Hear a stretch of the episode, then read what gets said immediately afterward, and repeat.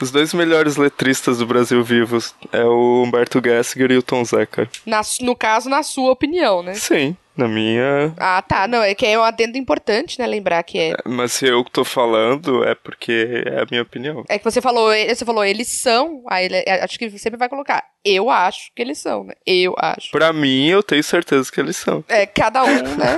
Tom Zé, eu posso até concordar. Agora, Humberto Gessinger, aí a gente tá pegando aquela velha barra e forçando, né? Tem gente que acha que o Cazuza é um bom letrista, então de boa. Ai, meu Deus, hoje não é um bom dia.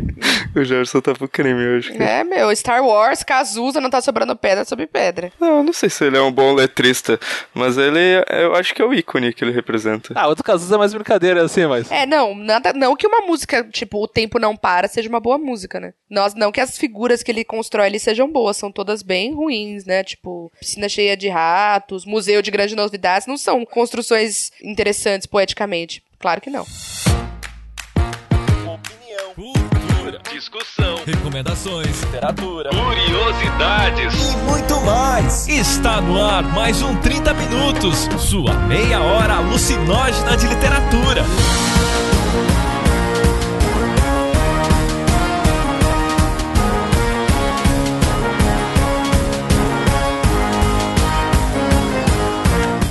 Apresentado por ele, que acordou de sonhos intranquilos, metamorfoseado em um japonês, Vilton Reis. Eu já ouvi uma discussão de um clube de ficção científica sobre, tipo, a, a, literatura de ficção científica está ultrapassada. E, tipo, alguns defendiam que sim, assim, sabe? Que, tipo, não fazia mais muito sentido e que eles liam só por diversão. E a rainha da polêmica, Cecília Garcia Marcon. Eu tô falando de um, de um estado muito totalitário e tal, entendeu? Eu não acho que vai acontecer de ter tributos de jogos vorazes e lá lá lá. Não é isso que eu tô falando. E aquele que lambe o sapo, Jefferson Figueiredo. Eu vou fazer um comentário, assim, aproveitando todas as coisas do momento. Eu vi um meme que era o Fidel, assim, falando: Ah, eu só vou morrer quando destruir o capitalismo. Donald Trump eleito. Aí ele deitadinho, assim, de boa, assim, morto. Porque é isso, entendeu? O capitalismo acabou. A gente elegeu o Donald Trump, que é, que é quase a besta do apocalipse.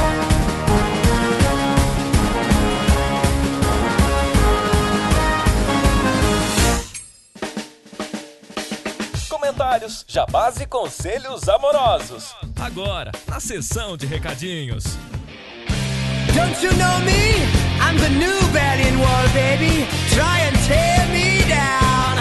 E nos nossos recadinhos de hoje tem aqui a presença de Beber. Você tá fazendo uma coisa tradicional, né? Sempre eu e o Vilto aqui nos recadinhos, você já se acostumou. É... Oi, Vilto. Bons tempos quando o Beber trazia padrinhos aqui pros recadinhos. Pois é, gente, vamos voltar aí. O ano tá terminando, mas tenho certeza que vai ter muita gente ainda querendo participar aí antes que o mundo acabe. Então, em falar em mundo acabando, né? Vamos falar de poesia, que foi o tema do nosso último podcast e nós tivemos alguns comentários muito legais e um deles foi o do Kalel Nicolas, que eu vou ler a seguir. Antes eu achava que poesia era só amor e vento, como disse o Vilto. Eu não lembro de ter dito isso, mas eu não lembro de muita coisa da minha vida. Foi quando eu descobri Paulo Leminski no ensino médio que comecei a me interessar mesmo por poesia. A poesia do Leminski continua sendo minha grande paixão e prometo ainda ler Catatal. Mas conheci outros que incluo na lista de poetas favoritos. Carlos Drummond de Andrade e Ferreira Goulart. Do Drummond, o Kalel indica José. E o Luiz Renato Oliveira Périco também disse: Nossa, tô com Jefferson. O Bandeira é o melhor poeta do Brasil.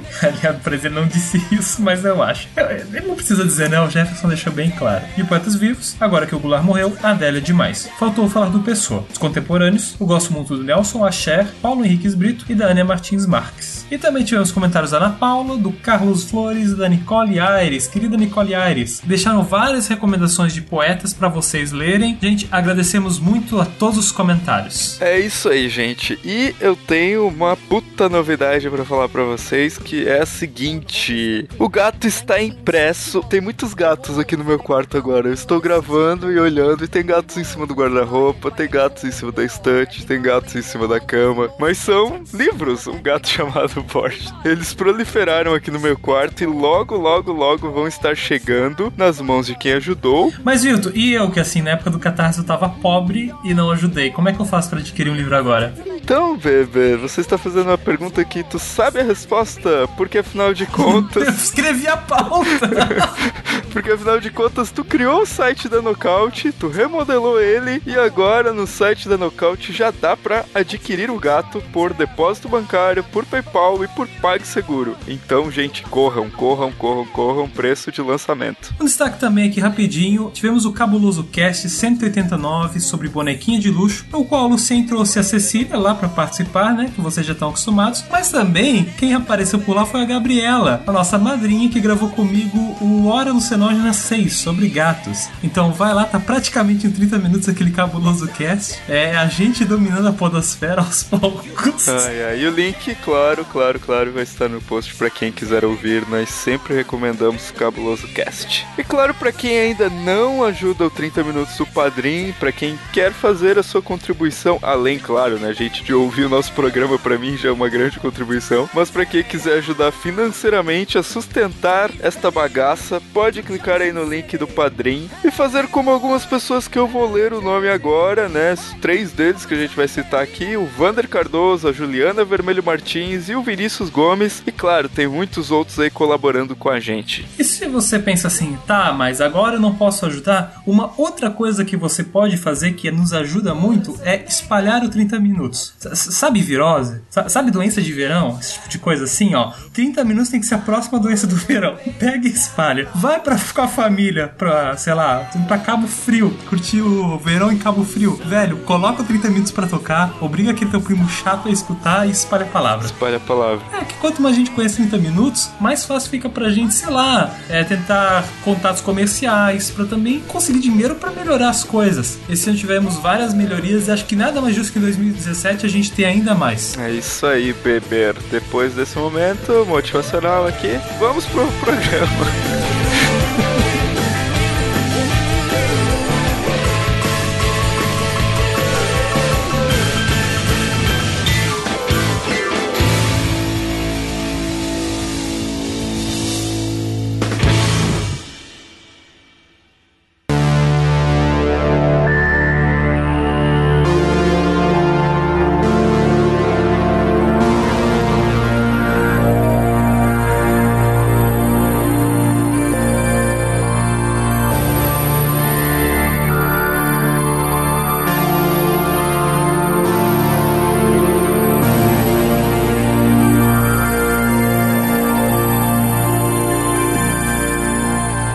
2016 foi um ano surreal, ou está sendo um ano surreal, já que a gente ainda está em 2016, eu tô com problema de tempos verbais para variar. Então nós vamos começar falando de coisas loucas que tem acontecido em 2016 e desconcertantes, como a série ou a terceira temporada de Black Mirror, que gerou todo um hype na internet. Cecília, por que, que a gente vai falar dessa série mesmo, já que você que deu a ideia? Pois é, primeiro porque saiu a terceira temporada, é, eu vi uma coisa crescente, assim, né? Tipo, eu não, não conhecia Black Mirror até algumas semanas atrás. É, eu tenho um colega de trabalho que gosta muito de Black Mirror e ele que me falou, me falou do primeiro episódio da primeira temporada, que é pesadíssimo, assim, consiste no primeiro-ministro ser desafiado a transar com um porco pra que não aconteça uma determinada situação e tal. Em rede nacional. Em rede nacional. Mano, hora que sabe quando você fica, uh, mais o quê? Mais o quê? E aí, assim, pra mim, todo episódio de Black Mirror é de cair o cu da bunda, não tem outra descrição. Ao contrário de outras pessoas, eu sou fraca e eu não consigo fazer maratona Black Mirror porque eu assisto um episódio, eu fico completamente transtornada. E aí eu tenho que esperar uns dois dias para assistir outro. Então eu ainda não assisti tudo. O seriado vai lidar principalmente com a, coisa, com a concepção nossa de modernidade, a relação com a tecnologia, como existem questões, como eu posso dizer, o, o paraíso tecnológico, na verdade, ele pode ser muito mais distópico do que utópico, né? Pode ser que essa, essa coisa da ah, democracia, a internet, o acesso, a liberdade, na verdade, vai virar do avesso, assim. E o episódio vai te colocando sempre. Assim, até agora eu não assisti nenhum episódio que tenha me dado sono. Todos me deixam muito angustiada. Pra mim, o pior até agora é um da primeira temporada. Não dá, não dá spoiler que eu não vi, então, ó. Eu só vou falar a sinopse, eu não vou dar spoiler, querido. Eu tenho, eu tenho essa decência. Em que as pessoas têm um dispositivo, um implante que é capaz de captar e gravar tudo o que acontece. Então as pessoas elas estão condenadas a não esquecer. É o fim do esquecimento. Então aí, enfim, sei lá, imagina que você é um namorado ciumento e você imagina que pode, de repente, ter acontecido uma troca de olhares entre a tua pitula e um amigo dela. Você fica rebobinando aquilo e olhando e olhando de novo e olhando de novo, né? Então aquilo, aquele episódio me deixou, sei lá, precisei parar um pouco a vida, ficar meio, né, wow. A Black Mirror vai tratar de coisas que estão muito próximas a nós, principalmente pelo consumo cada vez maior das tecnologias da informação. É, é, eu acabei de pensar que não teria Dom Casmurro, né, nesse universo, que as pessoas filmassem tudo. Na verdade, me deu a ideia de escrever um conto, tipo, bentinho dentro desse universo, na verdade, assim. Porque com certeza ele ia ficar fazendo igual o cara do episódio faz, entendeu? Você sabe de qual eu tô falando, viu? Você não assistiu esse também? Não, assisti esse. Achei muito foda, cara. Na verdade, todos os episódios são muito foda, mas eu acho que a terceira temporada atingiu um nível, assim, que realmente, tipo, chocou as pessoas, assim. Não tem nenhum episódio ruim na terceira temporada, ou mais ou menos. Ah, eu lembro que a Cecília já falou, acho, um ou dois casts atrás desse episódio do, do Black Mirror. E o Vilto me recomendou, acho que tava faz, faz um ano lá no Netflix pra mim ver o Black Mirror, mas eu sempre vou protelando, protelando, protelando. Porque parece ter ser bem interessante a ideia de. E principalmente depois que a Cecília começou a falar compulsivamente, então parece que é uma coisa meio assustadora. E eu gosto de coisas meio assustadoras. Eu,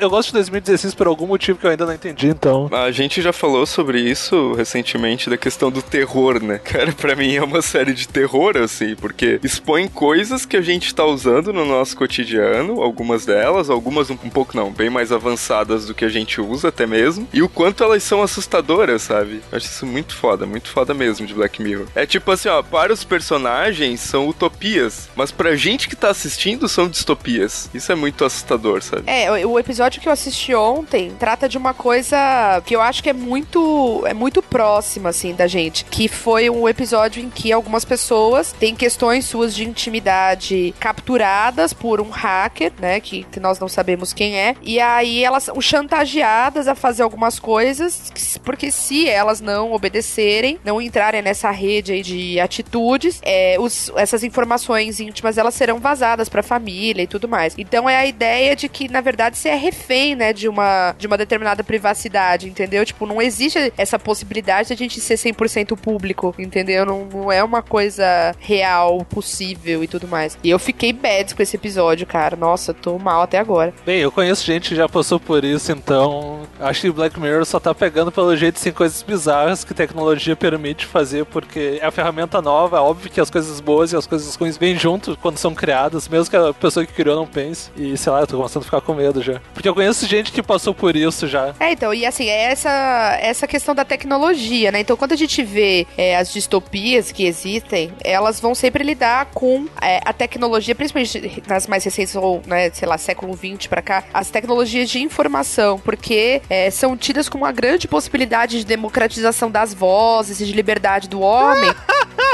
desculpa, desculpa. Não, desculpa. existe esse lado, é claro que existe. Olha a gente aqui o que a gente tá fazendo agora. Isso seria impossível algumas décadas atrás. De fato existe esse espaço, de fato existe essa possibilidade. No entanto, isso tá longe de ser a grande sacada de existir, né, internet, de existir a rede e assim por diante, entendeu? Então as distopias elas vão pegar nessa, muitas elas vão pegar esse esse gancho assim, a tecnologia que é feita pelo homem e que potencializa coisas bestiais, entendeu? Do tipo, possibilidade de você é, encontrar vídeos de qualquer coisa, sabe? Filmes de qualquer coisa e assim por diante. Deep Web, Deep Web, eu já entrei uma vez com um conhecido na Deep Web e me arrependo até hoje de ter entrado, porque eu, já, eu tenho mais pesadelos depois que eu entrei na Deep Web. É terrível o que tu pode achar lá, gente. É terrível. E eu entrei assim, bem, bem, bem, bem assim no comecinho da Deep Web e eu vi coisas que eu preferia esquecer, mas eu não consigo esquecer. Coisas que não podem ser desvistas. Não, não só desvistas, mas é, esquecidas mesmo. De pensar que o ser humano é capaz de fazer algo e ainda colocar um preço bem módico por isso. E tu sabe que tu falando assim, tu só tá deixando as pessoas curiosas, né? Eu sei, foi assim que me fizeram entrar na, naquela porcaria. E é por isso que muita gente entra, assim. Tem um computador bom, vocês entram, mas ponham a mentalidade e a sanidade de vocês em risco. Eu, eu, não, eu não garanto nada. Cara, mas uh, só voltando uma última coisa sobre Black Mirror, eu assisti, tipo, há mais de um ano atrás, o primeiro episódio da primeira temporada, aquele do, do ministro lá e do porco. E tipo, ok, achei chocante, mas não fui adiante na série. Tá, saiu a terceira temporada, todo mundo falando e tal. Daí eu peguei e comentei alguma coisa no Twitter. Aí uma amiga minha, que é a Raquel Moritz, do Pipoca Musical, pegou e falou: Não, começa pela terceira temporada. Deu, tá, como assim? Ah, são episódios individuais, foda-se. Deu, beleza. Fui direto na terceira temporada, tipo, acho que eu assisti tudo em um final de semana, assim. E fiquei, né, tipo, uma semana sem falar com as pessoas. Não, brincadeira. É, é tão difícil tu achar uma narrativa que seja tão chocante que eu, eu acho que é isso que faz com que as pessoas é, curtam demais essa série, sabe? Tipo, beleza, tu, ah, tu leu uma distopia como aquelas, algumas que a gente vai comentar aqui, mas elas de certa forma parecem desatualizadas. Eu já vi uma discussão de um clube de ficção científica sobre, tipo, a, a literatura de ficção científica está ultrapassada. E, tipo, alguns defendiam que sim, assim, sabe? Que, tipo, não fazia mais muito sentido e que eles liam só por diversão.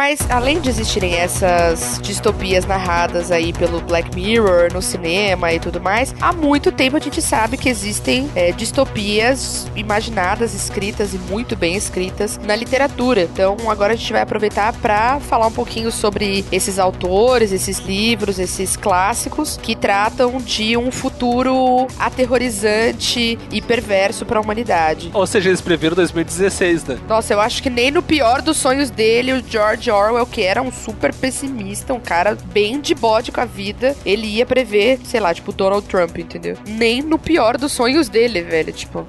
Fazer um comentário, assim, aproveitando todas as coisas do momento, eu vi um meme que era o Fidel, assim, falando, ah, eu só vou morrer quando destruir o capitalismo. Donald Trump eleito. Aí ele deitadinho, assim, de boa, assim, morto, porque é isso, entendeu? O capitalismo acabou, a gente elegeu o Donald Trump, que é, que é quase a besta do apocalipse. E eles querem eleger gente como a Le Pen na França, que é de uma família, tipo, quase nazista. Ou seja, a gente tá caminhando pro desastre completo e a gente ainda acha que isso é redenção, mas tudo bem. Por mais que haja produção de cultura, de literatura e de arte apontando e reflexão e tudo mais, parece que existe alguma coisa que nos, nos impede de não repetir esses ciclos horrorosos, entendeu? E aí as distopias, elas entram, na verdade, hoje, quando eu vejo, eu tava preparando umas aulas e tal, eu peguei um livro, tava lendo, falando sobre literatura de língua portuguesa, e aí tava, tinha um, um texto didático tal, mas super bacana, falando sobre sobre o ensaio sobre a cegueira e eu falei, cara, olha como o ensaio sobre a cegueira é um livro que é distópico, né? Porque fala de um. É, mostra essa fragilidade da humanidade exposta a uma epidemia, né? Então, a fragilidade biológica e como que o ser humano ele se sustenta em cima de uma superioridade material mesmo, né? Do tipo, olhar, ver, sentir, respirar, impor-se fisicamente, assim por diante, sabe? O quanto que isso é tão bestial quanto os zebras na África, sei lá, entendeu? E aí eu fiquei, fiquei viajando nessa, na verdade, sabendo que a gente ia fazer esse cast hoje. Falei, cara, ensaio sobre a cegueira, ele trata de uma maneira tão forte, mas parece que ele ficou embalado num vácuo, assim, sabe? Me parece que ele não atinge as pessoas, sei lá, me dá, me dá certa angústia isso, assim. Saber que existe tanta produção, tanta reflexão e que as coisas estão todas se repetindo de novo, entendeu? Não, tipo, a Cecília falou do ensaio. Eu fiz o meu TCC sobre o ensaio sobre a cegueira e um dos motivos que eu lembro que. Porque o Juvô do Jefferson conheceu o Saramago e blá blá blá. Senta que lá vem a história.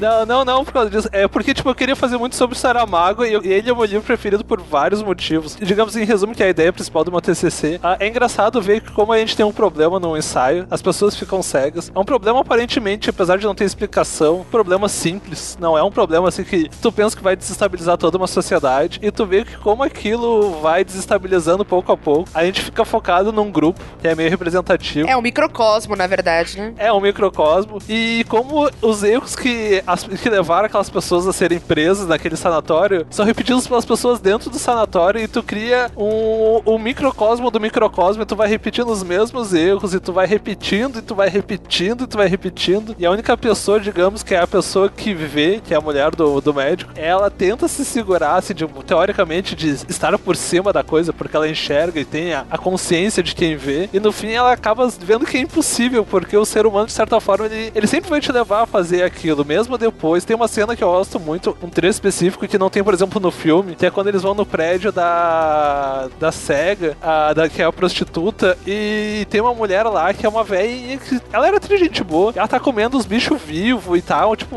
tá um caos o lugar. Essa cena é muito foda, e eu entendo também porque eles não colocaram no filme, porque senão eu conheço gente que vomitou vendo o filme de Sai sobre a cegueira, que é um filme bem de boa, se vocês pensarem até. Perto do livro, o livro é bem mais animalesco, né? Não tem nem merda no filme, assim, tipo, eu lembro de um amigo meu falando, nossa, eu, eu senti falta do cheiro de merda no filme, porque no livro literalmente fede a merda. O Saramago faz questão de toda hora falar merda, merda, merda, porque é o que tem no, no sanatório. E aquilo somos nós, entendeu? É uma coisa simples que a gente tem estrutura social, psicológica pra levar de boa, mas a gente não sabe fazer isso. E quando a gente fala de distopia, sei lá, tipo, qualquer tipo de distopia, a gente pensa muito em tecnologia, uh, ou se não, sociedades autoritárias, mas a gente sempre esquece que por trás de tudo isso tá sempre nós. A gente tá muito acostumado a apontar, ah não, o problema é a Cecília, o Jefferson, o Vilto, não nós mesmos, entendeu? E eu acho que todas as, as distopias, de certa forma, elas sempre caem na, na, mesma, na mesma tecla, existem. Problema não é a tecnologia, não é a sociedade, somos nós mesmos. Nada começa do nada. E a gente não entende. Isso só me lembra o Foucault, né? Que é aquela coisa que ele coloca do poder como o poder não sendo um, um, uma relação só de submissão e opressão, mas o poder ele envolve resistência, né? Então o poder ele tá em, em todas as relações. É claro, existe o Estado,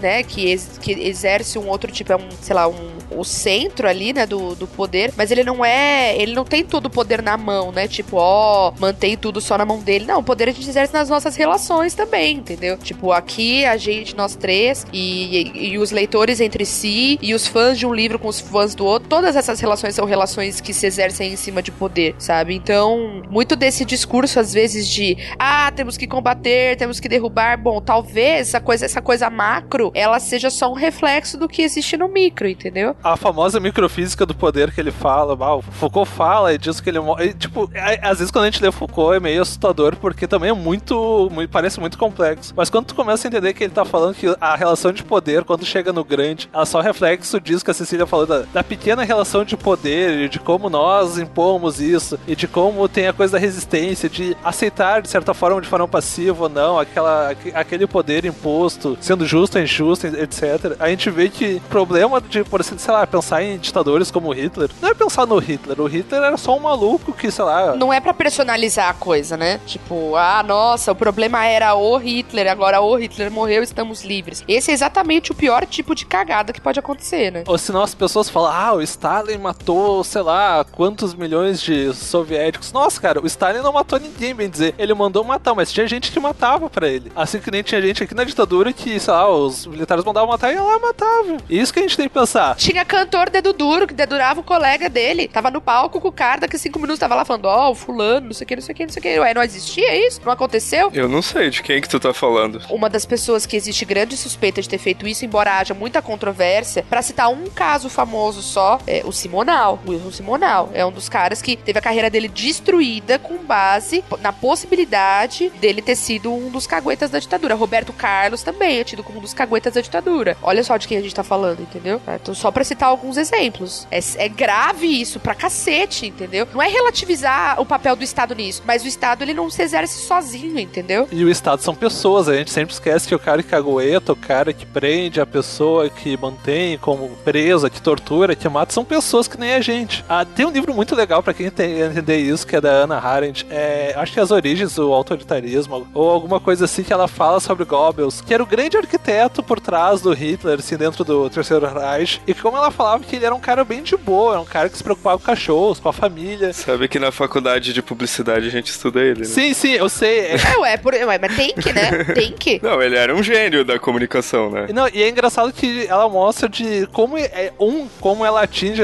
ele atingiu assim as pessoas com a propaganda nazista de uma forma simples e direta, porque ele atingia o, digamos, o âmago do que elas queriam naquele momento, e de como ele, apesar de a gente ver ele como um monstro, ele era simplesmente ele dizia, tá fazendo meu trabalho, mandaram matar 100 mil, eu mandei, matei 100 mil. Se mandasse matar 2 milhões, eu matava matar 2 milhões e eu tava fazendo meu trabalho. Eu tava fazendo um trabalho quase de engenheiro, assim, ele fala no livro. E é muito engraçado ver isso, porque a gente pensa, não, o mal, o mal é algo diferente, algo surge. Não, o mal está dentro de nós, entendeu? Se vocês querem ver o mal, deixe crianças sozinhas, assim, aquela ideia de inocência que a gente tem de crianças morre na hora. Senhor das Moscas também é um bom exemplo disso. Não por acaso o cara que escreveu O Senhor das Moscas, o Goldwyn, ele era professor de inglês, entendeu? E professor basicamente dos menores. ele via aquilo como a, a, ideia que a gente tem de pureza da criança, de bondade, é na verdade uma grande bobagem que a gente pensa, não, criança é o ser puro. Puro caralho, meu. Deixa 10 crianças de 8 anos, assim, de qualquer origem, grupo social. Se tu quiser colocar, tu vai ver que sempre vai ter aqueles, e não vão ser poucos, que vão ser cruéis. E se tu pensar, na, sei lá, tipo, na, na infância nossa, sempre tinha aquele coleguinha cruel, e às vezes não era um, ou dois, ou três. Cara, eu, eu sempre acho que o ser humano ele é egoísta pra caralho desde que ele nasce. Tipo,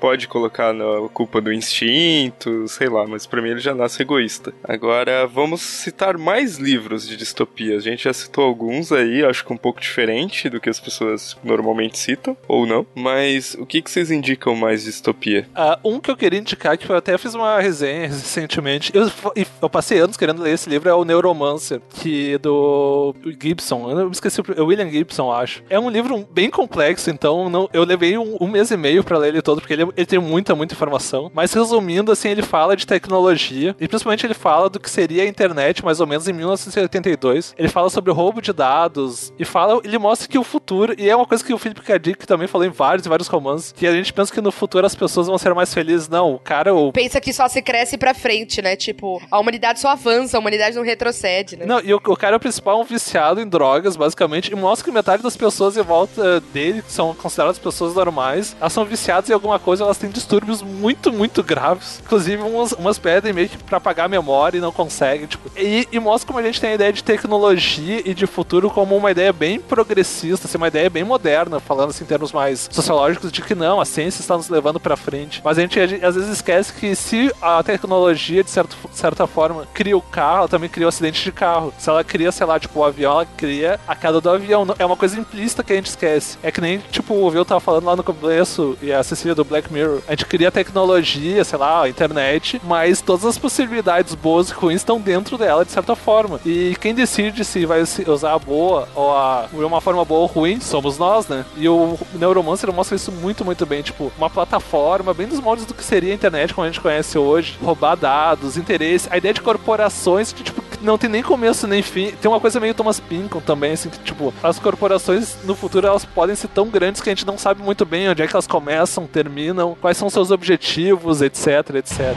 Cara, eu lembrei de uma coisa, é um livro que eu li há bastante tempo atrás, e na verdade é uma é um romance, mas é mais, enfim, ele, ele, ele funciona como romance, mas é mais para mostrar a linha de raciocínio do cara. E eu já citei, acho que há bastante tempo, é, se chama o romance se chama Ismael do Daniel Kim, mas ele ele aborda bastante coisas é, da forma como a gente vê a sociedade, assim, por exemplo. Ah, não, a gente, ah, nós somos uma sociedade que vive da ciência. Mas se a gente for comparar com alguns povos antigos, que quando alguém estava doente, o cara ia num curandeiro, que possivelmente se vestia todo de branco e dava uma poção para ele. E o que que a gente faz? A gente vai até um médico que tá que tá todo de branco, que nos dá um remédio que a gente não sabe, a maioria das pessoas não sabem o que que tem naquele remédio. E, né, como tem várias pesquisas que demonstram que várias é, doenças psicológicas e que o remédio acaba funcionando como efeito placebo e a gente, né, fica melhor. Aí a gente também diz, ah, nós não somos mais uma sociedade tão religiosa como já fomos. No entanto, a gente tem essa fé tosca na ciência, que o Jefferson acabou de falar, que é quase uma fé religiosa, assim. Ah, não. Por exemplo, um caso, né? Meu irmão é tetraplégico. E aí várias pessoas dizem pra ele, não, não, no futuro a ciência vai dar um jeito, tu vai andar. Não, não existe evidência nenhuma de que a ciência vai dar um jeito e que meu irmão possa voltar a andar. No entanto, as pessoas estão nessa fé tosca. Cara, e tipo, quando tu lê Ismael, assim, tua cabeça explode, assim. Que várias coisas, tipo, ah, a gente não tem mais tantos santos dentro de casa, mas a gente vive colando fotos ou tatuando ou coisas assim dos nossos ídolos na parede, ou um action figure ou qualquer coisa, a gente tá de certa forma colocando aquele ícone numa posição de quase como um altar dentro de casa. Então, tipo, cara, é realmente um livro perturbador assim. E, e eu acho que esse cast não é mais um cast sobre distopia, é um cast sobre livros perturbadores. Eu queria aproveitar, deixa para falar um pouco sobre uma outra questão, na verdade, que é a febre que aconteceu, sei lá, de um, alguns anos para cá das distopias adolescentes, né? Jogos vorazes, divergente, convergente, super detergente. Sobre os jogos vorazes, quem leu Battle Royale, que é um filme muito foda, um filme muito foda, que é, que é uma puta distopia aquilo. É bem. Eu, eu, tipo, eu tentei ver um filme dos Jogos Vorazes e eu, nossa, legal, eles tiraram os japoneses, colocaram arco e flecha, e basicamente é isso, entendeu? O Battle Royale, e é um, filme muito foda. É um livro perturbador e, tipo, isso é, eu li faz pouco tempo, assim, eu li antes do Neuromancer, então não, não, não foi muito legal, assim,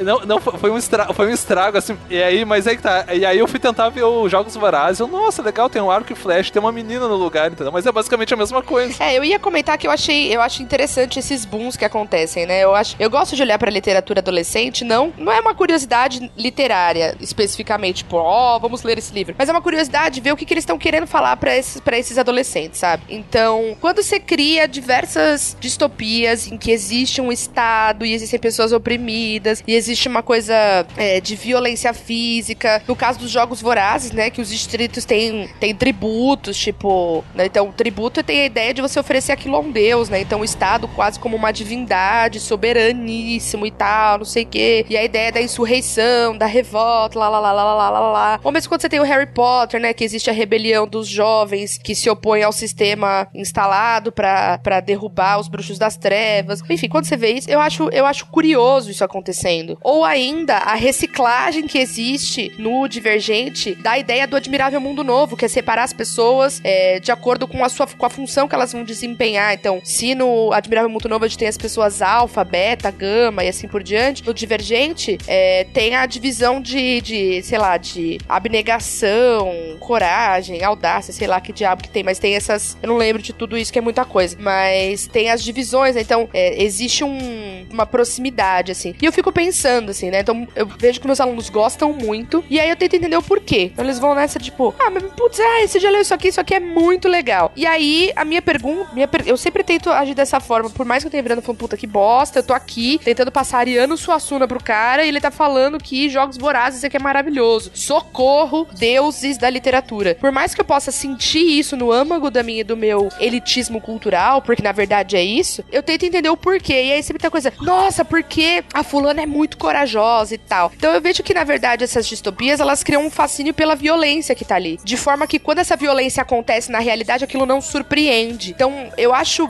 eu, eu piro nessa história, porque aí parece que se isso acontecer de verdade, parece que vai gerar uma, uma certa anestesia, assim, entendeu? Não vai gerar choque, surpresa, não vai ter nenhuma reação. Tu acha que vai acontecer? Não, querido, eu tô falando de um, de um estado muito totalitário e tal, entendeu? É, eu não acho que vai acontecer de ter tributos e jogos vorazes e lá lá lá. Não é isso que eu tô falando. Olha, olha, é cada vez mais eu, eu, eu, essas ideias mais malucas começam a fazer mais sentido para mim. É sério mesmo. É meio absurdo, mas às vezes eu vejo. Tipo... Eu não interpreto literalmente isso. Eu não interpreto literalmente. Não literalmente, mas tipo, de, de que a gente, de certa forma, evolua a sociedade pra um, pra um, pra um modelo assim mais centralizado em comunidades menores e com alguma coisa bizarra, assim, do tipo, não que sejam jogos vorazes, qualquer coisa do tipo, mas que a gente volte, sei lá, tipo, de certa forma. Mas a gente ter tido um candidato a presidente que ganha uma eleição com um dos grandes motes, não, não importa, aí reforço, não importa se ele vai fazer ou não, mas um dos grandes motes da eleição dele foi a ideia de fazer um muro para não deixar os imigrantes entrarem no país. Quando a gente tem esse tipo de raciocínio sendo apoiado massivamente por milhões de pessoas, eu acho que é, se torna irrelevante se a gente vai ter a arena com gente com arco e flecha ou não, entendeu? Porque pelo menos simbolicamente isso tá acontecendo já. Então, para mim, esses livros, eles criam uma, uma sensação meio Ramone, sabe? Eu quero ser sedado, entendeu? Sabe aquela I wanna be sedated. 20, 20, 24 hours ago. Sensação Ramones é ótima, cara. Eu vi nós quatro sentados numa mesa agora e eu queria ser o Joey Ramone agora, por favor. É, então, e aí eu fico pensando, sabe, que às vezes, porque aí eu vejo entrevista, tipo, sei lá, da Suzanne Collins, ai, porque os jovens vão ficar inspirados? Eu, eu falo assim, minha senhora, você não tá entendendo a pauta, entendeu? Você não tá, desculpa, você não entendeu nada, sabe? Tipo, os jovens, mesma coisa, é, esse contato excessivo com, com a violência, eu não acho que ele desperta um olhar sobre a violência que acontece no mundo. Eu acho que ele anestesia esse olhar. Não sei se faz sentido o que eu tô, o que eu tô dizendo. Não, faz sentido, faz sentido. Eu acho que ele é anestésico, eu não acho que ele é. Não acho que ele resolve, entendeu? Eu acho que ele só tá lá pra. Mas tem que resolver? Não, não acho que tem que resolver, mas eu acho que se a gente tem a arte, a arte não despertar, não pode despertar novas formas de olhar pro mundo que nos cerca, ou isso não? Porque se é isso, então, e esse livro, ele não, não traz um exercício de despertar, mas sim de recolher, eu acho isso um problema. Problema. Entende o que eu quero dizer? Eu não tô querendo dizer que tem que abolir os livros, mas eu acho que tem que pelo menos conseguir conversar sobre isso abertamente. Mas você tá. Igual teve uma vez, eu tenho um aluno Bolsominion e ele é fãzão de jogos vorazes e adora Katniss e acha que tem que descer a porrada no governo. Mas eu falei, você já reparou a sua própria incoerência? Você já reparou? As pessoas politicamente que você defende, elas estão muito mais próximas do, do Snow do que da Katniss. Isso é a mesma coisa, e uma vez eu fiz até um teste. Uh, uma vez eu entrei num grupo de Star Wars, e eu não gosto muito de Star Wars por vários motivos, mas isso não é o importante. Isso é, de fato, vamos esquecer esse fato que você não gosta de Star Wars, né? É, realmente, não é, realmente não é importante. Uh. Tá, aí eu entrei no grupo porque tinha me falado uma coisa eu entrei pra ver como pessoas, assim, ultra reacionárias, muita gente que é fã, assim, fã, tipo aqueles hardcore de Star Wars, é ultra reacionário e eu fico pensando, gente, se eu, aí eu acabei até vendo, revendo seis filmes na época, eram seis, não eram sete ainda. Eu fiquei pensando, tá, mas a ideia do Star Wars básica é, é simplesmente a primeira trilogia são os rebeldes lutando contra um governo opressor, assim, que é basicamente uma ditadura, um império, e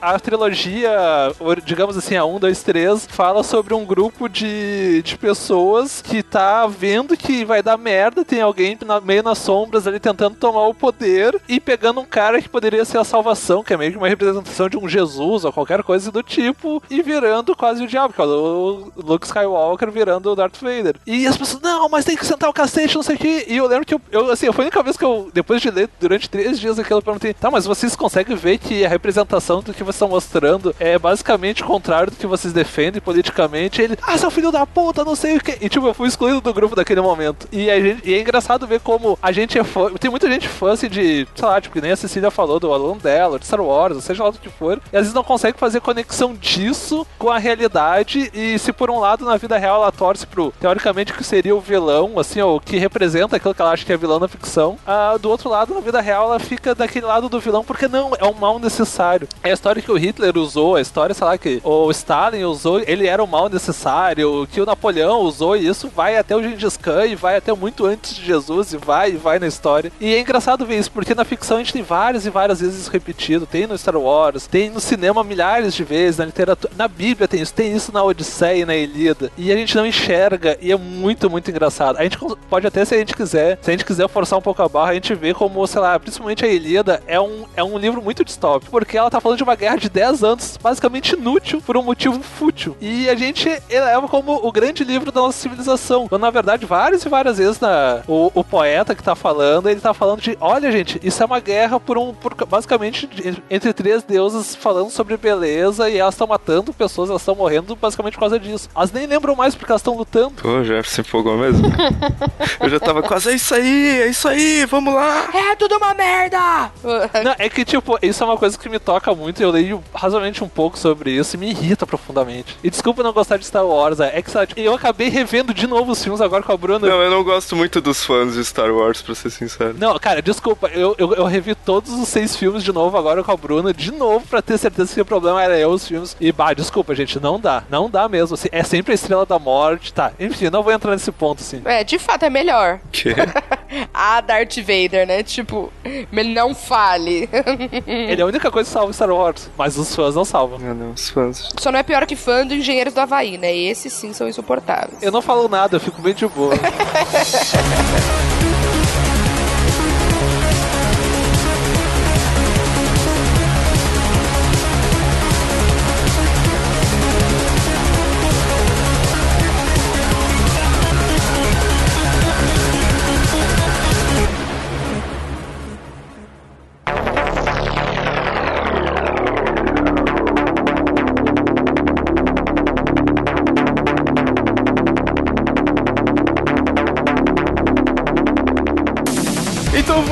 vamos para o nosso fechamento aqui. Nós temos clássicas perguntas para os nossos ouvintes e perguntas também diferentes e novas, eu acho. Vai, Jefferson. Não, vai ser esse ou vai ver outro, porque o Vilto deu, deu. Ele deu a ripimboca da parafuseta e ele quer que eu se explique em dois minutos. É assim, ó. A gente quer que vocês indiquem a leitura mais perturbadora que vocês já fizeram. Não estamos falando apenas de coisa que dá medo. Não do boleto, nada disso conta, tá, gente? Desculpa. Não estamos falando de fatura de cartão de crédito, tá? Não conta. É, não estamos falando, por exemplo, de lista lista de efeitos colaterais possíveis de anticoncepcional. Também não estamos falando disso, porque é bem ruim. Se você lê uma bula de anticoncepcional, você fica cabreiro. Não, não recomendo. Estamos falando de livros, contos e narrativas diversas que provo tenham provocado em vocês essa sensação mista de angústia, é, tensão, certo pavor, é, certa repulsa até, medo, enfim. Né? Esses sentimentos juntos, tá? É, enfim, acho que vocês ouviram os exemplos que a gente deu. A gente quer que vocês compartilhem é, esses sentimentos com a gente também.